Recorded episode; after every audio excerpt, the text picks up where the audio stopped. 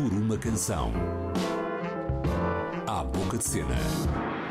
Com Mia Tomé.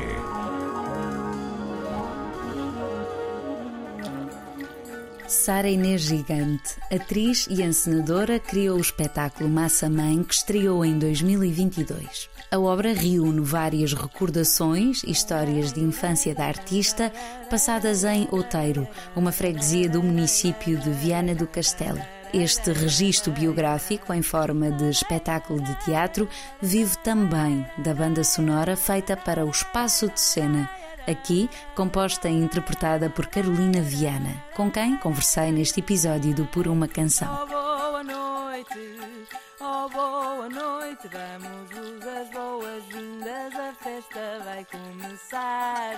Eu e a Sara Inês somos amigas há muitos anos, somos conterrâneas de Viana do Castelo e partilhamos e vivenciamos muito daquilo que é retratado no espetáculo. As tradições, as manias, as festas da Nossa Senhora da Agonia, muita coisa. E acho que houve sempre uma vontade de um dia trabalharmos juntas e acho que foi isso, ela juntou as peças. A temática do espetáculo, o sermos amigas há muitos anos e sermos as duas de Viana.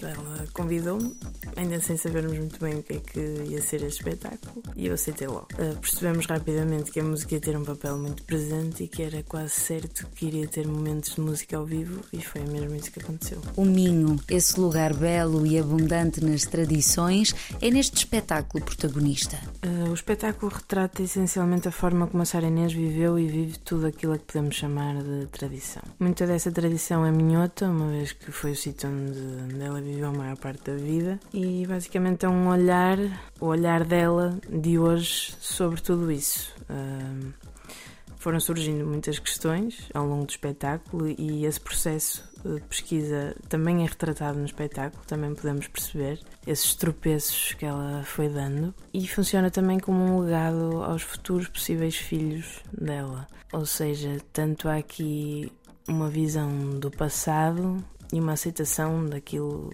que ela viveu, como há também uma tentativa de transformar isso da melhor forma e até poder passar isso para a geração seguinte.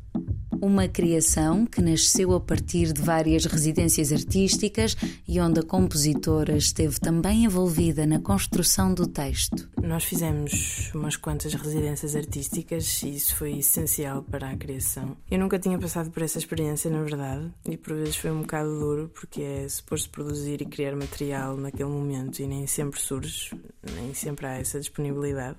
É preciso que a inspiração apareça. Uh, e eu estive profundamente envolvida no processo criativo do texto e isso fez toda a diferença.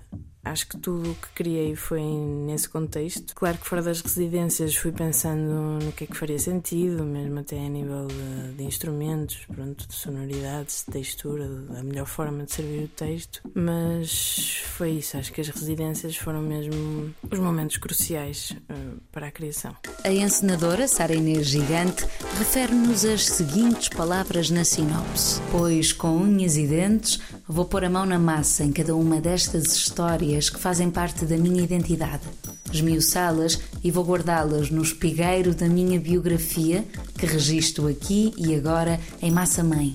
Uma espécie de legado para os meus possíveis filhos e para quem o quiser guardar. Histórias essas que a música ajudou a esculpir. Toda a música surgiu para servir o espetáculo, tanto para recriar um momento característico das festas de Viana, por exemplo, como para se dizer coisas provocatórias ou reivindicativas de uma forma que tenha alguma piada, em jeito de sátira. Um, a Sara Inês dizia: Agora preciso de uma música infantil para falar sobre o patriarcado ou o machismo. E assim era. E assim foi, aliás. Há um momento com a concertina também em que cantamos e aí inspiramos-nos nas desgarradas minhotas, em que aproveitamos para falar sobre o próprio lugar da desgarrada, o orgulho vienense, um, um nacionalismo muito associado a estas coisas.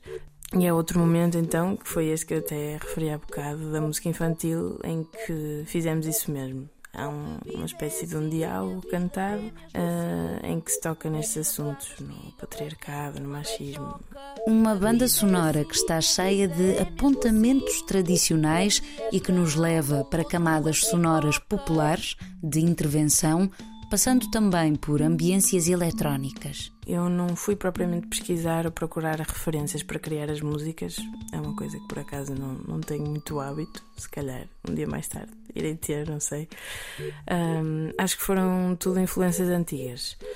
A música final, por exemplo, que é bastante especial, uh, tem qualquer coisa de música de intervenção portuguesa, a textura, talvez. A música do início, uma música de boas-vindas, é festiva e claramente inspirada na música popular portuguesa, muito minhota. As duas músicas mais eletrónicas que aparecem, uma é tipo genérico de telejornal e outra um desfile de moda. E aí tentam ser fiéis à ideia que eu tenho do ambiente sonoro de cada um desses momentos, mas com um toque minhoto, mais uma vez. A batida, essencialmente. Já aquela tal música infantil da qual falei há pouco teve uma referência muito particular, a pedido da Sara Inês, e foi inspirada naquela cena do filme do Bo Burnham, em que ele tem um diálogo cantado com uma meia. A escolha dos instrumentos usados foi um completo processo de aprendizagem. Antes que a noite te leve.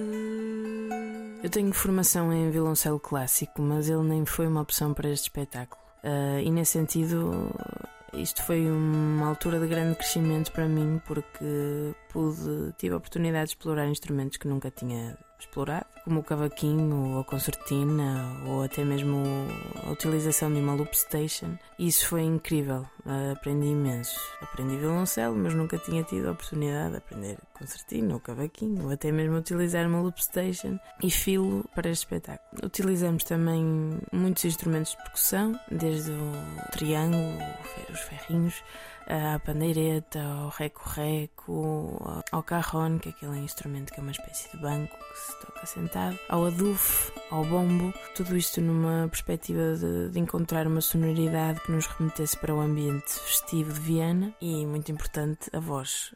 Cada música foi composta detalhadamente para cada momento desta peça. É um espetáculo onde se canta imenso, onde se, é muita música ao vivo, acho que eu diria mais música ao vivo do que aquela que é gravada. Ao mesmo tempo, queríamos ter uma outra visão, se calhar, destes instrumentos e por isso dar-lhes uma utilidade diferente daquela que normalmente lhes é atribuída, como é o caso do, destes instrumentos de percussão que são tocados no início deste espetáculo na Loop Station, são gravados na Loop Station, que é um, isso é um dos exemplos exemplos dessa, dessa outra visão, dessa perspectiva. A outra é, por exemplo, a do cavaquinho, que aqui é utilizado no início da forma mais convencional, mas no final é utilizado como um instrumento mais melodioso que acompanha uma música de embalar. Esta letra, sim, foi inteiramente escrita por mim, mas com, a, com uma premissa muito particular da Sara Inês. Ela queria que, que a música servisse de embalo para os seus possíveis futuros filhos, mas também para a sua tia, que é uma, há uma personagem, digamos assim, muito mencionada no espetáculo. Foi um dos grandes motivos impulsionadores da, da criação deste espetáculo, precisamente por ter sido uma figura importante na vida da Sara Inês, no, contacto com a tradição e do legado. Muito obrigada por me receberes, foi um prazer. Obrigada eu, Carolina, foi um gosto com encenação de Sara Inês Gigante e música de Carolina Viana, Massa Mãe continuará com mais apresentações por este 2023. Este foi o Por uma Canção. Até ao próximo episódio.